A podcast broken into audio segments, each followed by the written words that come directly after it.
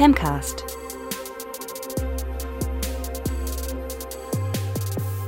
Das muss man sich bewusst sein. Also als Transperson hat man doch irgendwie leider in unserer Gesellschaft immer noch große Einschränkungen. Viele Menschen glauben, dass sie ein Recht daran haben, meine Geschichte zu kennen, beziehungsweise die Geschichte von Transmenschen. Und dass es irgendwie die Pflicht gäbe, von Transmenschen sich als solche zu erkennen zu geben. Hallo und herzlich willkommen zur neuen Folge Femcast. Einmal im Monat spreche ich, Melina, hier mit einer Frau, die mich beeindruckt hat und von der ich gerne mehr erfahren möchte. Und heute ist das Sarah. Sarah ist 31 Jahre alt, Beamtin beim Staat und sie ist trans. Hi Sarah, schön, dass du heute dabei bist und mit mir über deine Geschichte sprechen möchtest. Hallo Melina, sehr schön, dass das heute geklappt hat. Freut mich sehr. Finde ich auch. Bevor es losgeht, kurz zwei kleine Hinweise von mir. Wir sprechen nicht vor Ort, sondern per Telefon miteinander, falls ihr euch vielleicht an der einen oder anderen Stelle über den Klang wundern solltet. Und Sarah heißt in Wirklichkeit anders, hat sich den Namen aber für heute ausgesucht, weil sie lieber anonym bleiben möchte. So, und dann würde ich sagen, legen wir auch direkt los. Ich habe mir für die Folge heute ein bisschen anderen Einstieg überlegt. Und zwar soll es ja hier heute um Sarahs Erfahrung als Transfrau gehen. Und mir ist aufgefallen, dass man als jemand, der sich vielleicht noch nicht so gut auskennt, am Anfang erstmal über viele Begriffe stolpert in dem Bereich. Und ich würde vorschlagen, dass wir so ein kurzes Ping-Pong spielen. Also ich sage einen Begriff und du erklärst mir kurz, was man darunter versteht, okay? Okay, ich tue mein Bestes. Cool. Ähm, dann würde ich anfangen mit dem Begriff Transition. Also die Transition ist ähm, der Prozess von ähm, dem Geburtsgeschlecht in das Wunschgeschlecht. Und äh, das ist zum einen physisch natürlich auch das, was man allgemein am meisten mitkriegt oder was am meisten thematisiert wird, aber äh, der psychische Aspekt ist äh, ein sehr, sehr großer Prozess auch dabei. Und äh, das Ganze macht natürlich auch was mit vor allem der gesellschaftlichen Rolle, die man einnimmt. Deswegen, ähm, das spielt alles so miteinander rein. Und das wird als Transition bezeichnet. Mhm. Präsenten. Präsenten ähm, ist das Verkörpern bzw. das Leben ähm, oder das nach außen darstellen eigentlich vor allem ähm, der Rolle, die man anstrebt. Das heißt, ähm, dass man sich nach außen zum Beispiel als Transfrau weiblich gibt mhm. und im Idealfall auch so gelesen wird. Dann misgendern. Misgendern ähm, ist ähm, das äh, Verwenden der falschen Pronomen beziehungsweise das Ansprechen mit dem falschen Geschlecht. Also das heißt mit dem nicht empfundenen Geschlecht. Ehrlich gesagt, das kann auch ähm, äh, CIS-Personen passieren, wenn es blöd läuft. Und äh, ich glaube, jeder, der das mal miterlebt hat, ähm, weiß, dass das ein, eine sehr ungute Erfahrung ist. Dann äh, in die Richtung auch gehend der Dead Name. Der Dead Name ist, ähm, ah, das klingt jetzt so hart und ich weiß, dass äh, viele Eltern von Transpersonen den Begriff ablehnen, weil der so endgültig klingt und man will ja nicht, dass das eigene Kind tot mhm. ist. Um, ähm, aber es hat sich so etabliert, also man kann auch sagen, alter Name oder vergangener Name, es ist einfach der Geburtsname im Prinzip. Während der sozusagen der gewählte Name dann, wenn man jetzt im Englischen bleibt, der Chosen Name ist. Und als letztes noch Passing. Passing ähm, ist das ähm, das Durchgehen als äh, das angestrebte Geschlecht. Das heißt, dass man als solches gelesen wird, beziehungsweise dass, äh, dass, dass man auch als solches eben natürlich dann behandelt wird. Und je länger man mit jemandem interagiert, desto schwieriger ist es, ein durchgehendes Passing zu haben. Und das heißt, wenn man jetzt nur auf der Straße an jemanden vorbeigeht, ähm, dann ist es meistens ähm, relativ schnell möglich, als das Wunschgeschlecht zu passen. Und äh, wenn man irgendwie ein Zwei-Stunden-Interview führt, dann wird es irgendwann ein bisschen schwieriger, dass die Person tatsächlich nur sozusagen das, das gefühlte Geschlecht dann auch wahrnimmt.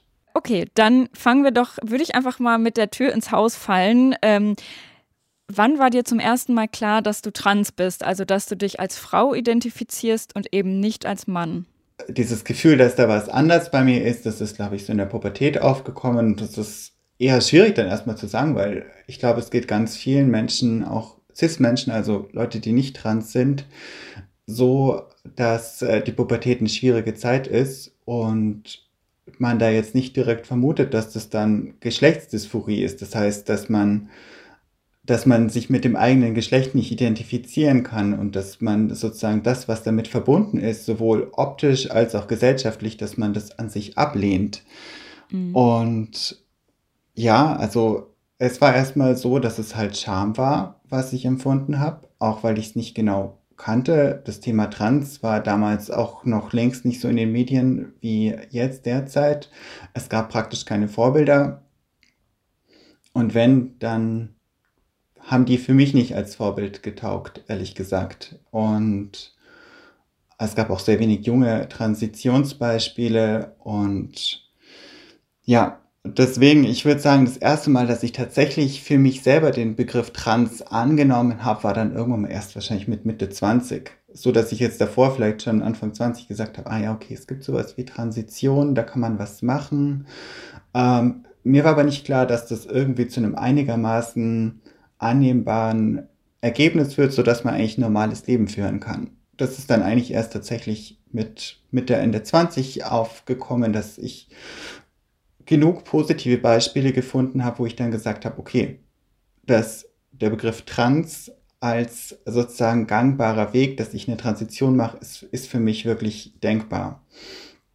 Mhm. Wobei ich jetzt natürlich die Einschränkung machen muss, ähm, man ist nicht nur trans, wenn man eine Transition machen will. Das ist auch vollkommen legitim, dass man sagt, man ist trans, will aber keine Transition machen. Zu deinem äh, Transitionsprozess und deinem Outing kommen wir natürlich auch später noch. Ähm, ich wollte noch mal darauf zurückkommen, weil du gesagt hast, ähm, du hast dich geschämt für das, was du gefühlt hast ähm, und hattest einfach das Gefühl, dass irgendwas mit dir anders ist. Was waren denn dann so Gedanken, die dir da, also kannst du das noch konkreter benennen, dieses Gefühl, dass irgendwas anders ist?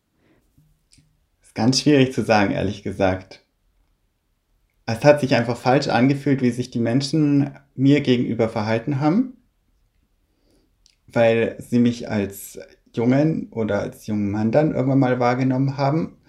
Und äh, da sind einfach gesellschaftlich gewisse Erwartungen damit verbunden.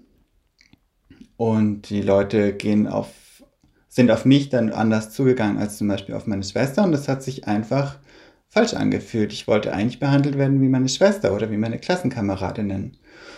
Und auch äh, was jetzt das Optische angeht, waren das eher die weiblichen, äh, ja, man musste mal aufpassen, dass man da nicht in so ein Klischees abrutscht, aber wenn man selber so in der Findungsphase ist, wer man so ist, ist es natürlich schon so, dass man sich an Geschlechtsgenossen oder Geschlechtsgenossinnen orientiert.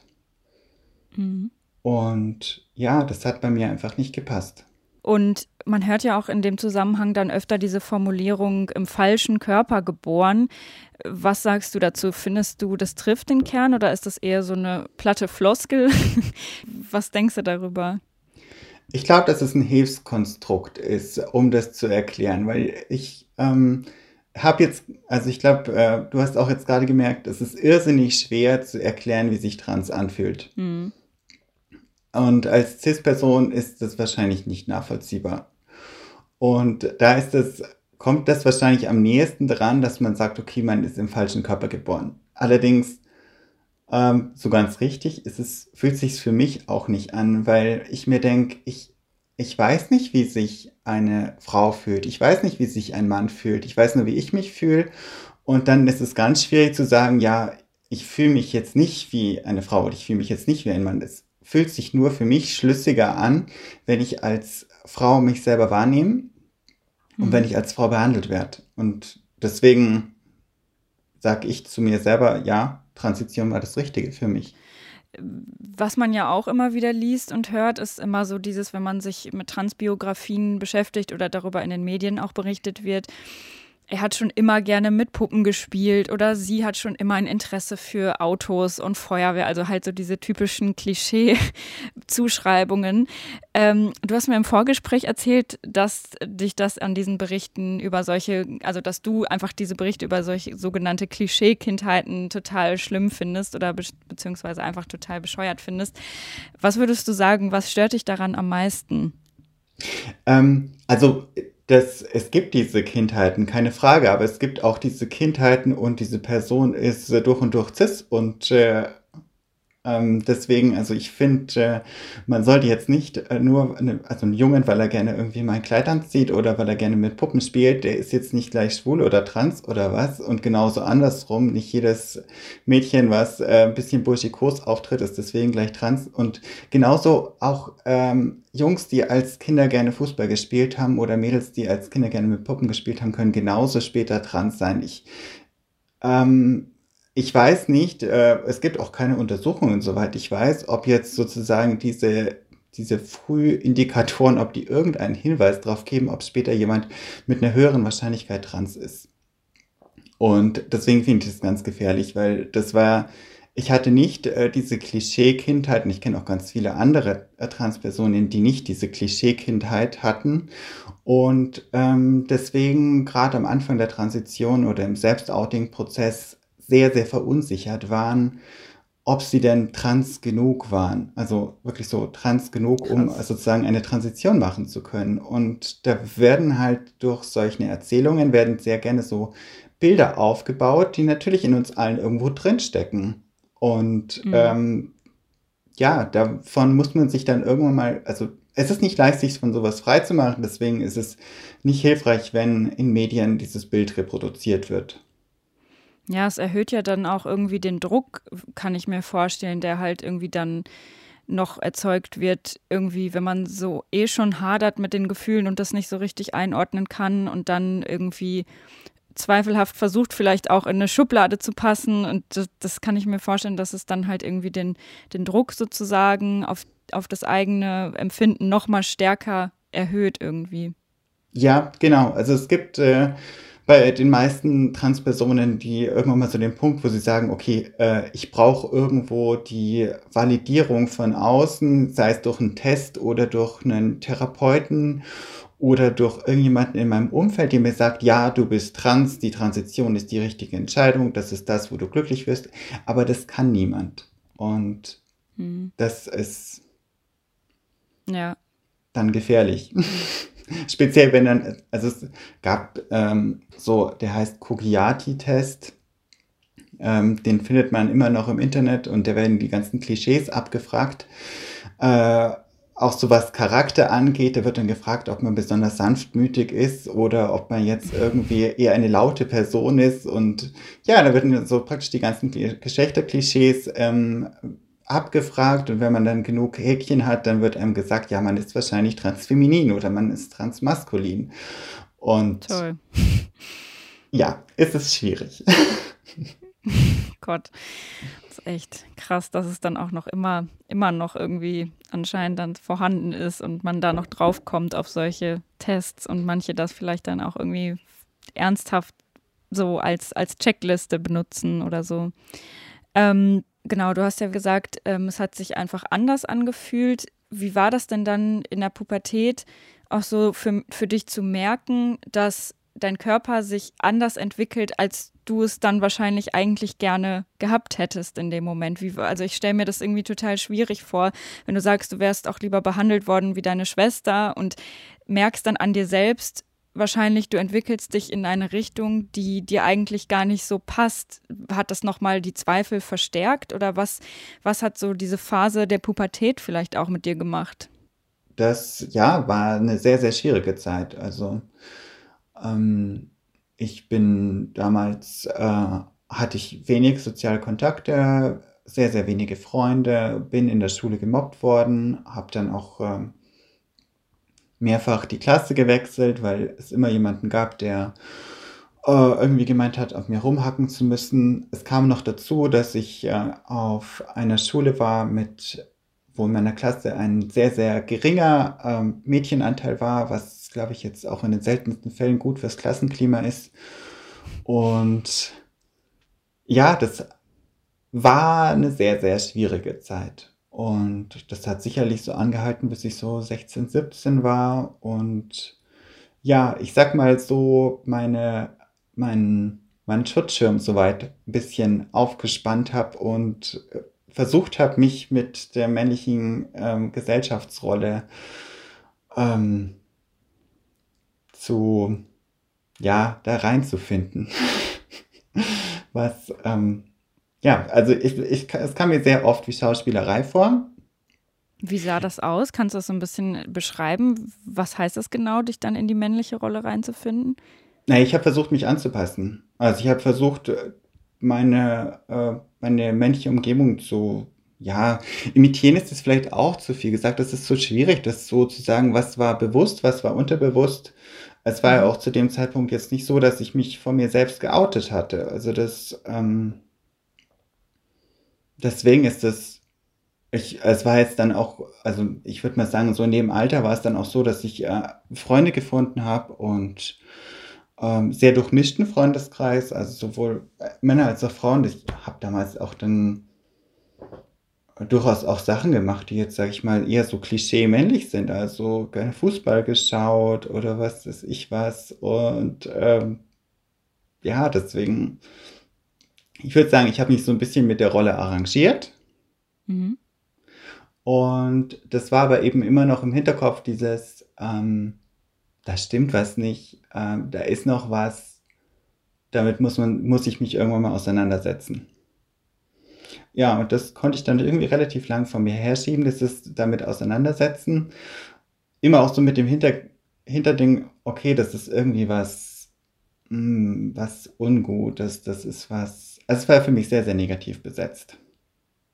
Und wie kam das dann? Wie kannst du uns mal so ein bisschen mitnehmen? Wie kam das dann als du dann angefangen hast oder dass du überhaupt angefangen hast, dich damit auseinanderzusetzen? Oder hast du irgendwann gemerkt, okay, ich kann es jetzt nicht mehr verdrängen, dass da irgendwas nicht ganz stimmt? Oder wie sah das dann aus, sozusagen, dieser Prozess, sich dem so ein bisschen zu stellen?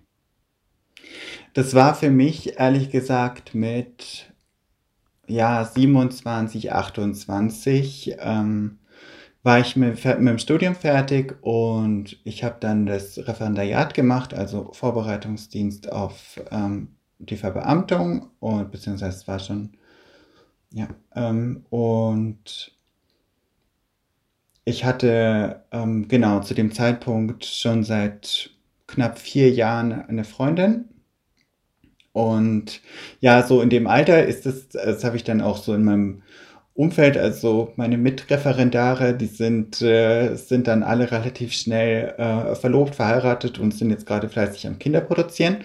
Ähm, und ja, das war, es hat sich so alles so angefühlt, als ob jetzt so das Leben in sehr, sehr ähm, geordnete Bahnen langsam geht. Mhm.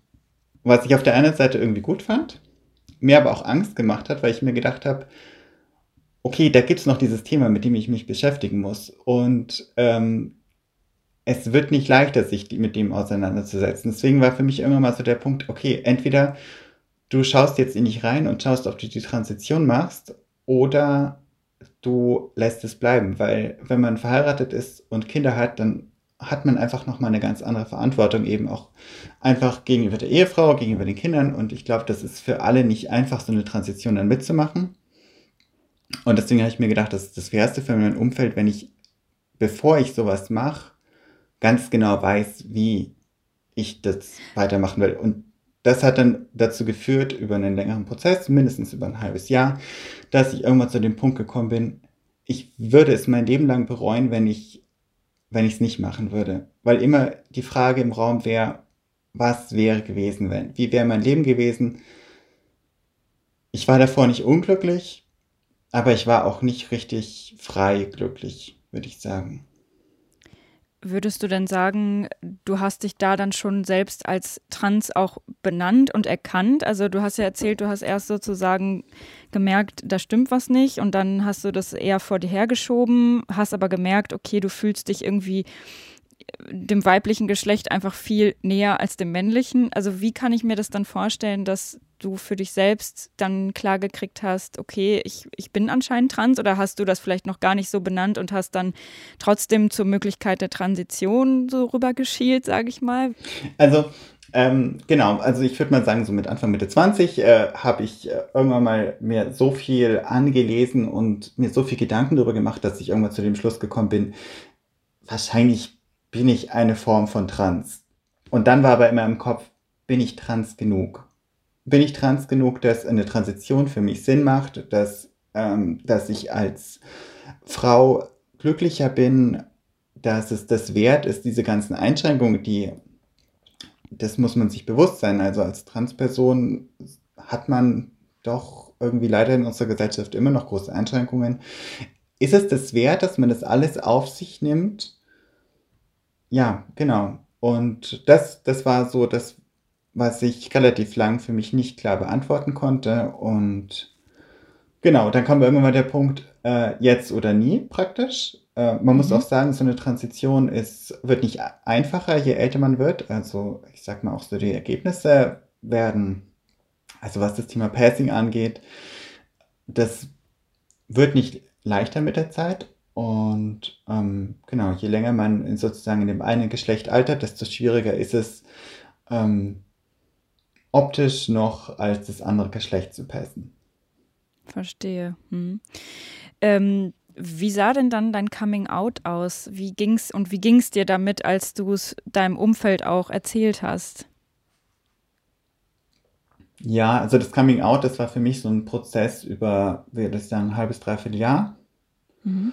Und ja, es, es ging erstmal mit dem inneren Coming Out los, so dass ich dann, also es war dann wirklich, dass ich über ein Wochenende nach, äh, nach Stockholm zu einem äh, Freund geflogen bin oder ein verlängertes Wochenende und da dann irgendwie auch sehr viel nachgedacht habe und eigentlich auf dem Rückflug für mich entschieden habe, okay, die Transition ist das, was ich machen will.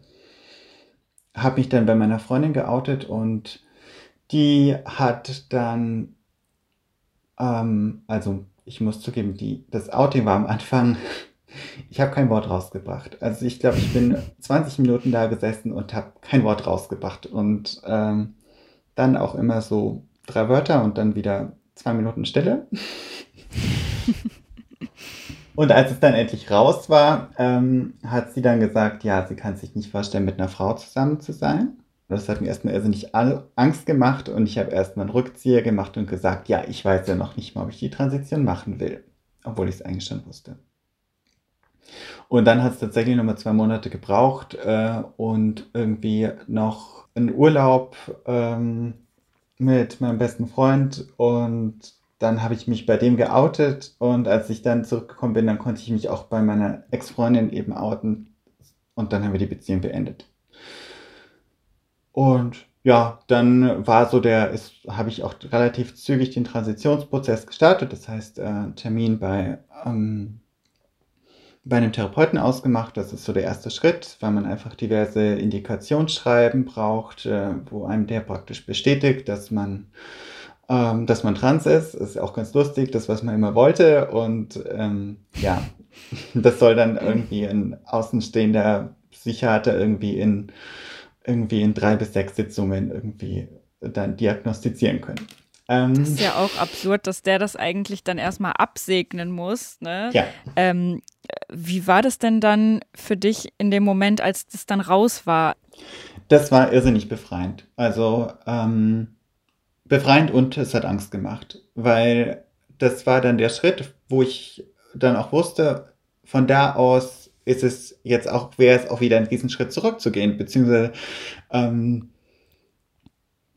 klar, also man will ja irgendwie von seinem Umfeld auch, was gerade sowas angeht, ernst genommen werden. Deswegen war mir schon klar, okay, wenn ich diesen Schritt gehe, dann will ich da auch nicht wieder zurückgehen. Und deswegen, ja, war es wie so ein Sprung ins kalte Wasser man ist froh, dass man es gemacht hat. Mhm. Und es macht irgendwie schon, ja, es macht auch erstmal Angst, weil man eben, ja, okay, der Sprung kommt ja eigentlich erst. Man weiß ja nicht genau, wie es ist. Aber du hattest sozusagen keine, keine Zweifel an der Entscheidung, dass du die Transition auf jeden Fall machen möchtest. Doch, natürlich hatte ich Zweifel. Also, weil man einfach nicht weiß, was kommt. Und diese Zweifel haben sehr, sehr lang angehalten.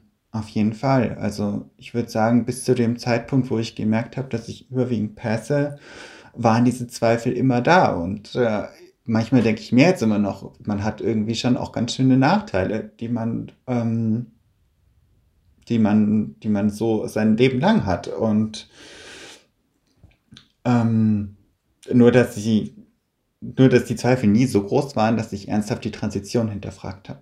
Genau, dann würde ich jetzt gerne noch mal so ein bisschen auf den Transitionsprozess äh, zu sprechen kommen, ähm, dass du uns gerne noch mal so ein bisschen mitnimmst, wie man sich diesen Prozess eigentlich vorstellen kann. Also du hast erzählt, als erstes sucht man sich einen Therapeuten oder Psychiater und der muss dann bestätigen, dass genau man trans ist, ne? Genau, also es, der macht dann ähm, probatorische Sitzungen, so drei bis sechs Stück in der Regel. Manche wollen das auch deutlich länger und ähm, dann wird in der Regel die Indikation ausgestellt, mit der man dann zum Endokrinologen gehen kann und die Hormonersatztherapie anfangen kann. Und ähm, ja, das hat sich zum Glück in den letzten Jahren ein bisschen verändert. Bis vor fünf, sechs, sieben Jahren. Es gibt leider immer noch einzelne Therapeuten, die das machen. Äh, war ein einjähriger Alltagstest gefordert, ähm, mhm. was ziemlich brutal ist. Und ich muss zugeben, wenn das immer noch gewesen wäre, ich glaube, ich hätte es nicht gemacht. Was heißt das genau? Das heißt praktisch sozialer Selbstmord. Ähm, nein. ähm, also man soll in der mindestens ein Jahr lang in der angestrebten Rolle auftreten, ohne dass man irgendwelche ähm, Prozesse gestartet hat, die sozusagen das Äußere anpassen. Das heißt, äh, wenn man ein gewisses Alter erreicht hat, dann muss man das mit äh, komplett Bart bzw. Bartschatten, ähm, also jetzt zum Beispiel bei meinem, ich habe dunkle Haare und sehr helle Haut und äh, da ist es auch kaum zu überschminken. Ähm, ja, dann natürlich äh, komplett ähm, männliche ähm, Fettverteilung. Gut, das braucht auch bei den Hormonen relativ lang, bis das wirklich passiert ist. Aber auch sowas wie Logopädie, also das heißt, dass man irgendwie an der Stimme arbeitet, ähm, das ist alles noch nicht. Und äh, was soll das denn dann bringen? Das verstehe ich irgendwie nicht. Was um soll zu schauen, ob es das Richtige ist. Aber es ist einfach, es ist wirklich sozialer Selbstmord, weil man läuft rum und jeder sagt, das passt nicht, das sieht komisch aus. Das ist ähm, crazy. Ja. Und was gehört dann noch dazu? Außer, also du hast dann angefangen, eben Hormone zu nehmen. Wie ging es dann weiter? Ich habe dann auch relativ bald angefangen mit Logopädie. Ähm, man muss sagen, dass wenn man einmal die männliche Pubertät ähm, durchlaufen hat, ähm, da die Hormone jetzt alleine nichts mehr an der Stimmhöhe oder an der, Sti an der Sprechweise ändern. Deswegen, wenn man dann sozusagen eine weibliche Sprechweise anstrebt, was beim Pacing eines der wichtigsten Sachen ist, dann muss man das mit einer Logopädin machen. Dann muss man das professionell machen eigentlich. Also es gibt Leute, die haben so ein Glück und ähm, können das alleine, aber das ist sehr selten. Und dazu gehören ja dann auch Operationen. Wie läuft das dann ab? Was sind das für Operationen? Also die Operationen sind nicht obligatorisch. Und es gibt auch viele Transmenschen, die sich gegen Operationen entscheiden, was auch vollkommen legitim ist. Ähm, und ich weiß nicht, ich finde es auch, es scheint in den Medien ein irrsinnig großes Interesse daran zu geben, äh, was äh, Transmenschen in der Hose haben oder nicht haben. Und ich finde es überraschend, weil äh, das ist eine Frage, die CIS-Menschen eigentlich nie gestellt wird und ähm, ja, irgendwie doch auch eher Privatsache ist. Deswegen, es gibt, äh, es gibt Operationen, die eben ähm, die primären und die sekundären Geschlechtsteile angleichen. um es mal so zu sagen. Also das kann man sich dann denken, geschlechtsangleichende Operation, Brust-OP, ähm, dann kann man gesichtsfeminisierende Operationen machen, ähm, man kann Haartransplantationen machen, äh, was meistens, äh, also was die meisten Transfrauen machen, ist dann tatsächlich eine Barthaarepilation, also entweder mit Laser oder mit Elektroepilation. Aber es sind im Prinzip, die, die meisten Operationen sind auch Operationen, die äh, manche CIS-Menschen an sich machen lassen, wenn sie mit ihrem Körper nicht zufrieden sind. Als du dich dann für die Operation auch entschieden hast, hatte ich das auch in einer gewissen Weise beängstigt zu wissen, okay, es gibt dann kein Zurück mehr? Das ist äh, eine schwierige Frage, also ein Stück weit. Ähm, also davor ehrlich gesagt nicht. Davor hatte ich eher Respekt vor der Operation, weil die äh, natürlich schon mit einem gewissen Risiko verknüpft ist, aber dann äh, so nach der OP, da gab es so diesen einen Moment, okay, krass, das hast du jetzt gemacht. Ähm, jetzt ist wirklich, ähm, jetzt gibt es kein Zurück mehr. Oder was heißt, es gibt immer noch ein Zurück. Also man kann immer noch eine, die Transition starten, äh, muss dann halt, halt leben, dass man dann halt so seinen Körper schon ein Stück weit verändert hat. Und ja, genau deswegen. Mhm. Klar, es ist, äh, es ist ein Schnitt, aber es, es ist auch wieder, die positiven Aspekte haben eindeutig überwogen. Was hat dieser ganze Transitionsprozess denn emotional und psychisch äh, mit dir gemacht?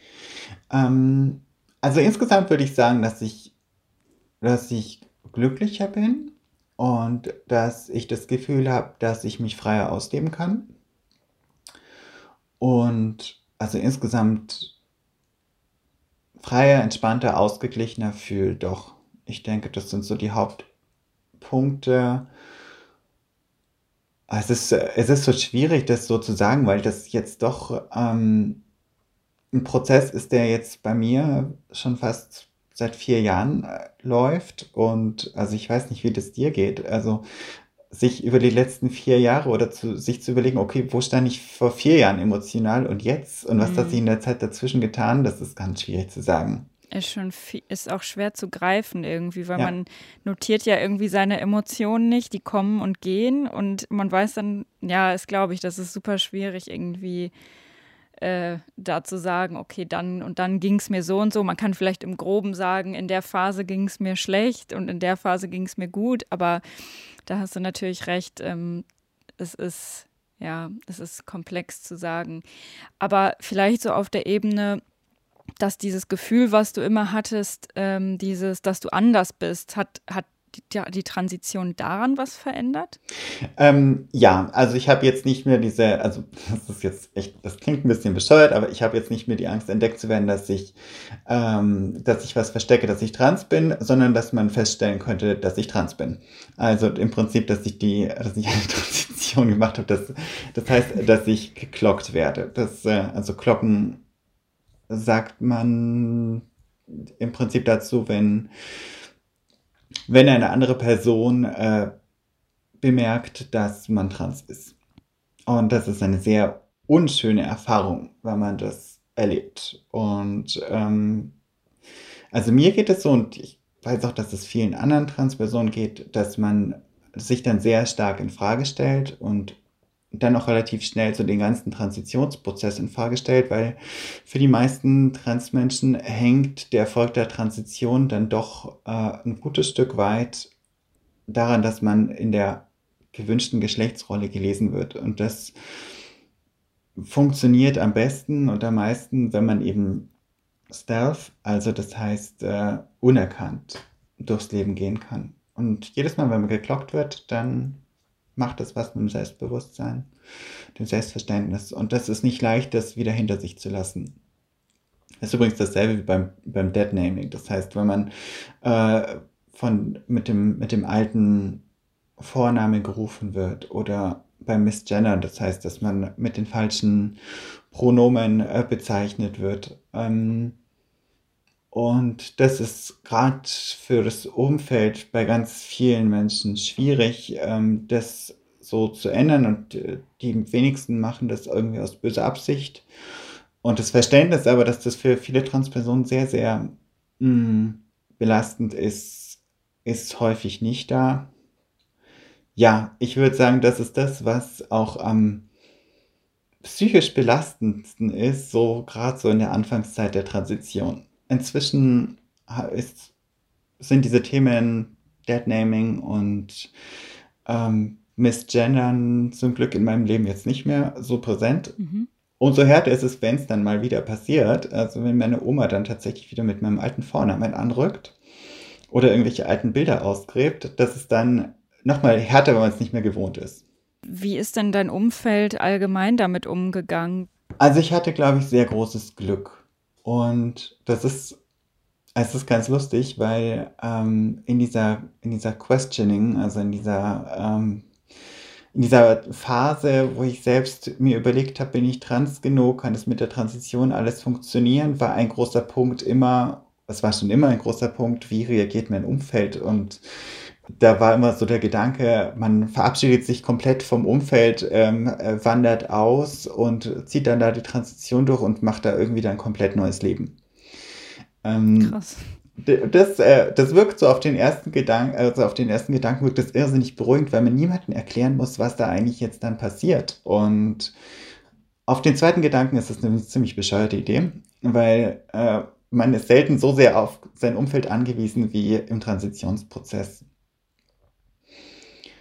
Und da war bei mir irgendwann mal der Punkt, wo ich dann so, das war so in der Zeit, wo ich eben das Selbstouting hatte, das war, beziehungsweise war ein wichtiger Punkt im Selbstouting-Prozess, war, dass ich eigentlich äh, mir mal überlegt habe, wer in meinem Umfeld wohl irgendwie blöd reagieren könnte, wenn ich mich als trans oute.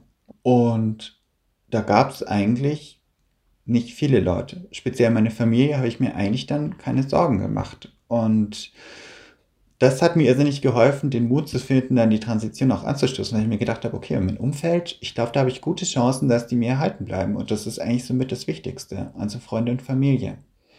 Du bist ja Beamtin und du hast mir auch erzählt, dass das Transsein vor allem auch im Beamtenumfeld teilweise nochmal ganz andere Schwierigkeiten beziehungsweise auch Diskriminierungen mit sich bringt. Was sind das zum Beispiel für Dinge, die dann da auftauchen oder die dann da nochmal erschwerend hinzukommen, sozusagen? Ein wichtiger Punkt im Transitionsprozess ist die Vornamens- und Personenstandsänderung. Und das ist nach einem etwas veralteten Gesetz, dem transsexuellen Gesetz. Und ja, in diesem transsexuellen Gesetz gibt es aber ein ähm, Offenbarungsverbot. Das heißt, wenn man diese Vornamens- und Personenstandsänderung äh, durchlaufen hat, dann hat man an sich äh, die Zusicherung, dass, dass, äh, dass niemand den alten Namen oder das, äh, sozusagen den alten Personenstand erforschen darf, beziehungsweise ähm, dass man an sich auch nicht fremd geoutet werden darf. Jetzt ist das leider ein ziemlich zahnloser Tiger. Es gibt noch nicht mal irgendwie ein Bußgeld oder sowas, wenn es jemand aktiv macht, sogar wenn es in der Öffentlichkeit passiert. Ähm, Deswegen hat das Ding eigentlich nur den Vorteil, dass man mit diesem Beschluss zu allen möglichen öffentlichen Stellen gehen kann und sagen kann, ähm, ich habe von euch ein Abiturzeugnis, ich habe von euch eine Bachelorurkunde, ich habe von euch äh, einen Personalausweis, ich hätte das gerne bitte auf den neuen Namen geändert. Mhm. Und dazu sind die auch verpflichtet, das zu machen. Wer nicht dazu verpflichtet ist, sind die Ernennungsbehörden beim Staatsdienst. Das heißt, wenn man einmal zur Verbeamtung auf Widerruf oder Probe oder auf Lebenszeit diese Urkunde auf einen Namen erhalten hat, kann diese Urkunde nicht geändert werden. Und das heißt, jeder Arbeitgeber bzw. die Beschäftigungsstelle, wo man ist, äh, kriegt als erstes, bevor man das erste Mal da auftaucht, kriegt diesen Personalakt und äh, da ist dann ganz vorne sind die Bewerbungsunterlagen und die Ernennungsurkunde auf Widerruf mit äh, dem schönen alten Namen und mit dem alten Bewerbungsbild. Das heißt, ähm, jeder Personaler, wo man anfängt, weiß das und jeder Vorgesetzte, der sozusagen da reinschauen darf, weiß das auch. Und äh, ja, das bis zur Pension. Mit welcher Begründung denn? Also wie kann sich denn der Staat das rausnehmen, dass bei allen anderen geht und da nicht? Ähm, die genaue Begründung ähm, müsste ich jetzt nachschauen, muss ich zugeben. Aber es geht so ein bisschen in die Richtung, äh, dass die Akte lückenlos den Werdegang des Beamten, der Beamtin wiedergeben soll und deswegen darf die Akte nicht geändert werden. Wieso dürfen die das wissen? Das ist ja eigentlich total intim und persönlich und ja, es geht die einfach nichts an. Ja, das ist, es ist aber leider irgendwie was, was ich sehr häufig bei uns in der Gesellschaft wahrnehme und was ich auch irrsinnig belastend finde, dass viele Menschen glauben, dass sie ein Recht daran haben, meine Geschichte zu kennen, beziehungsweise die Geschichte von Transmenschen. Und dass es irgendwie die Pflicht gäbe, von Transmenschen sich als solche zu erkennen zu geben. Wie hast du denn so dein Arbeitsumfeld erlebt damit? Also wie, wie war das dann? Oder wie war das auch für dich zu wissen, okay, die Personalabteilung weiß das? Ja, also ähm, ich, äh, das, dass unser Personal das ein bisschen rumerzählt hat, das war nicht so cool, aber ehrlich gesagt war es mir in dem Moment dann auch schon egal, als ich das nach einem halben Jahr erfahren habe. Ähm, da, das, da hat er ehrlich gesagt auch gegen Dienstrecht verstoßen, also wenn ich ihn jetzt richtig auf dem Kicker gehabt hätte, dann hätte ich ihn damit rankriegen können, aber bringt ja nichts. Krass, ey. Für alle ist das irgendwie, es hat immer so ein, sowas von Sensationslust, ne? Das ist echt. Das ist der beste Tratsch. Das ist der beste Tratsch, den man sich vorstellen kann. Super spannend. Was würdest du denn sagen, spielt das so in deinem Alltag jetzt klar? Also der Tratsch, den es dann auf der Arbeit gab, anscheinend, ähm, spielt es denn jetzt noch eine Rolle? wird darüber noch geredet oder wirst du darauf noch irgendwie angesprochen oder erlebst sogar Anfeindungen oder blöde Kommentare? Ähm, nee, also ehrlich gesagt überhaupt nicht. Und wirklich so, dass ich aktiv negative Erfahrungen gemacht habe, gab es auch ehrlich gesagt überhaupt nicht. Cool. Ja. Ähm, da ist tatsächlich das, der Vorteil, vielleicht, wenn man so ein bisschen eher im ländlichen Raum ist, hm, dass ähm, die Leute wenig mit dem Begriff trans ähm, anfangen können, beziehungsweise dann vielleicht eher so ähm, Caitlyn Jenner ähm, Bilder im Kopf haben. Das heißt, so, dass eine Transperson passen könnte, das ist eher nicht so verbreitet. Der Gedanke. Und das macht es, ähm, ehrlich gesagt, leichter für Transpersonen zu passen. Also das hat sogar dann Vorteile. Mhm. Ja, kann ich mir vorstellen. Genau, jetzt wollte ich noch mal so einen kleinen Themenumschwung machen. Ähm, du hast mir erzählt, du hast eine Partnerin und du hast mir erzählt, dass ihr in Zukunft auch gerne Kinder bekommen möchtet irgendwann. Ähm, welche Schwierigkeiten kommen denn da noch auf einen zu oder was, womit musst du dich da noch auseinandersetzen? Ja, ähm, also wir wollen gerne leibliche Kinder. Das heißt, ähm, ich habe bevor ich mit der Hormonersatztherapie angefangen habe, habe ich äh, eine Kryokonservierung durchführen lassen. Das heißt, ich habe eine Samenspende abgegeben und die ist eingefroren worden. Und ähm, damit ist jetzt eine künstliche Befruchtung möglich. Und das ist ja eigentlich auch eine super Sache und ich habe mir da relativ lange auch nie Sorgen gemacht, dass das irgendwie problematisch werden könnte. Jetzt habe ich mir tatsächlich mal genauer informiert, wie das ausschaut und das ist anscheinend so, dass wenn man nicht aufpasst, man relativ schnell als Vater in der Geburtsurkunde des Kindes eingetragen wird. Und mhm. ähm, da ist es dann leider immer noch so, dass unsere Geburtsurkunden äh, die Eltern ganz strikt gendern und nur in absoluten Ausnahmefällen, nämlich nur, wenn äh, ähm, zwei Frauen ein Kind bzw. eine Frau ein Kind kriegt und die andere Frau das adoptiert, dass es dann den Begriff der Mitmutter gibt.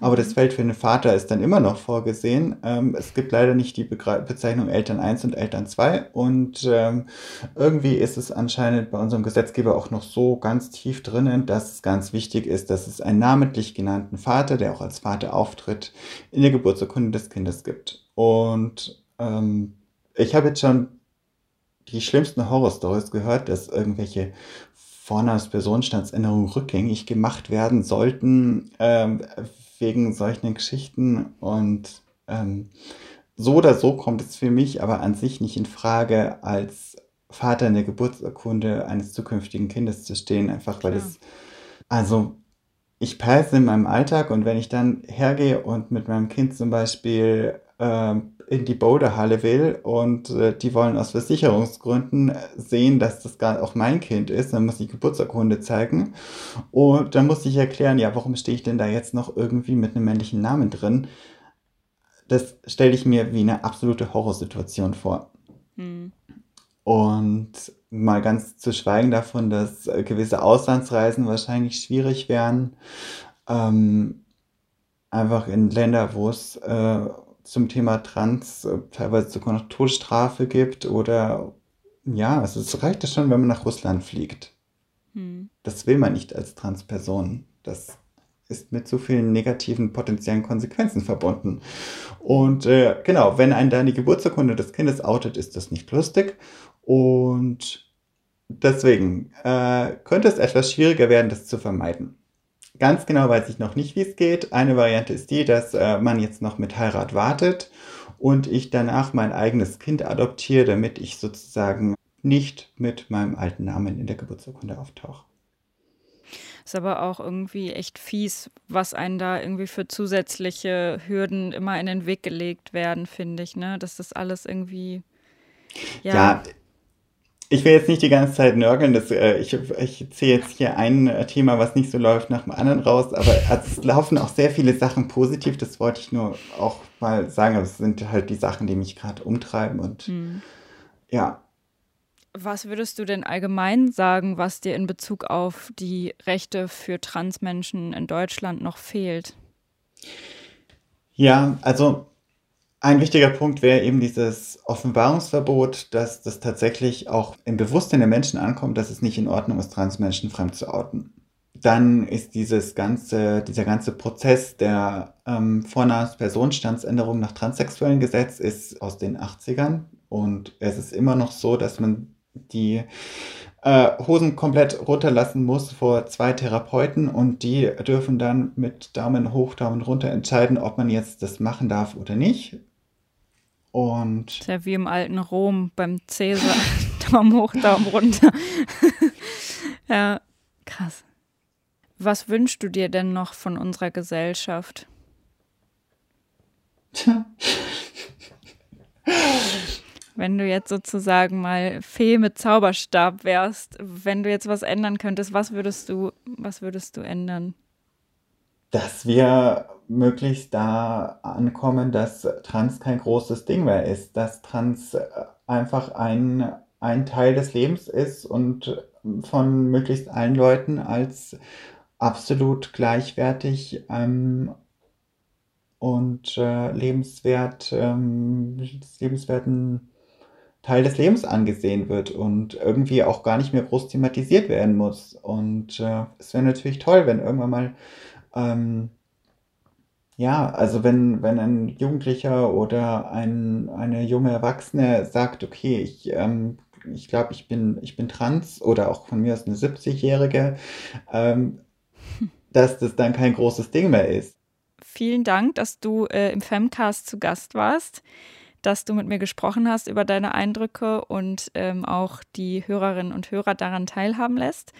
Und ich wünsche dir alles Gute, dass es, ja, dass Deutschland sich da mal und die Welt ein bisschen voranbewegt in nächster Zeit, hoffentlich. Vielen Dank. Hat mich sehr gefreut, dass ich bei dir zu Gast sein durfte. Und ähm, vielen Dank, dass du dich mit dem Thema auseinandersetzt. Und äh, ja, das ein bisschen, ähm, ich hoffe mal, ein bisschen anderen Blick ähm, deinen Hörern da ermöglicht hast.